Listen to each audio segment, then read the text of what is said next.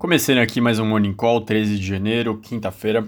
Hoje os mercados eles não têm uma direção tão clara, bem divididos mesmo, o dólar apresenta o mesmo comportamento, alguns mais preocupados com restrições na China, variante Omicron, outros entendem que a questão dos juros nos Estados Unidos não vai ser tão dura e por isso os bolsos avançam, outros até entendem que a inflação nos Estados Unidos está mais alta, isso é preocupante, enfim. Muitos temas, mercado bem dividido, sem uma tendência para o dia de hoje. Dito isso, tenho dois destaques no Brasil, dois externos. Começando pelo Brasil, hoje, a venda de máscaras disparou nas farmácias depois do avanço da Omicron. A Raia Drogazil mostrou uma venda diária subindo 20% na sua rede.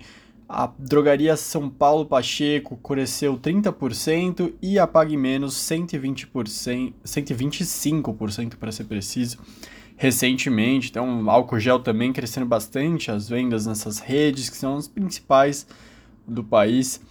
E isso está bem ligado ao avanço muito rápido da Covid aqui no Brasil no começo de janeiro.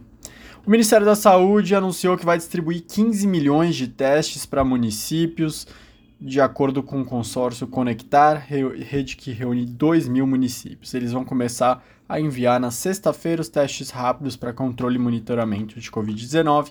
É muito importante, ontem a Redditor anunciou que não vai mais uh, disponibilizar testes para pacientes com casos leves, lembrando que a Redditor é a maior rede de hospitais do país. A própria Rádio Brasil, que eu acabei de mencionar, também falou que não tem mais testes disponíveis, não tem mais material para testes. Então tá faltando um teste na rede privada, a rede pública vai entrar a partir de sexta-feira, a partir de amanhã.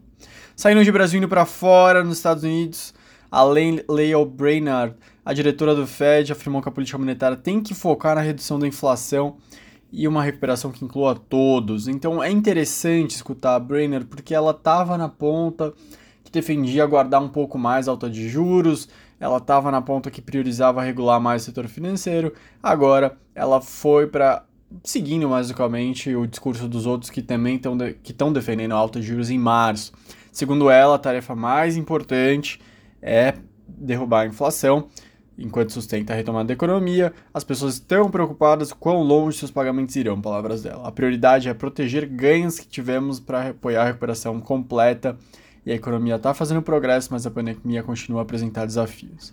Por fim, último destaque vai para a Alemanha. A Alemanha, agora com um novo premier, lembrando, Angela Merkel saiu no final do ano passado, quem responde como premier da Alemanha, o Olaf Scholz. E o Scholz ele está defendendo uma vacinação obrigatória na Alemanha para todos os adultos. Em discurso no parlamento, ele pediu apoio para exigir essa vacinação, garantir que os hospitais não fiquem sobrecarregados no, durante 2022. Declaração foi feita logo depois de um novo recorde de casos de Covid-19. O país registrou mais de 80 mil novos casos em um surto que está acontecendo também pela Omicron. 73% dos alemães estão totalmente vacinados contra a Covid-19, a taxa mais baixa que a maioria dos outros países da União Europeia. 44% já tem uma dose de reforço que ele quer elevar rapidamente até o fim de janeiro. Esses foram os destaques dessa quarta-feira, dessa quinta-feira, perdão. Se algum destaque de hoje, de ontem, de segunda ficou em, em dúvida ainda, entre em contato, senão uma ótima quinta e até sexta.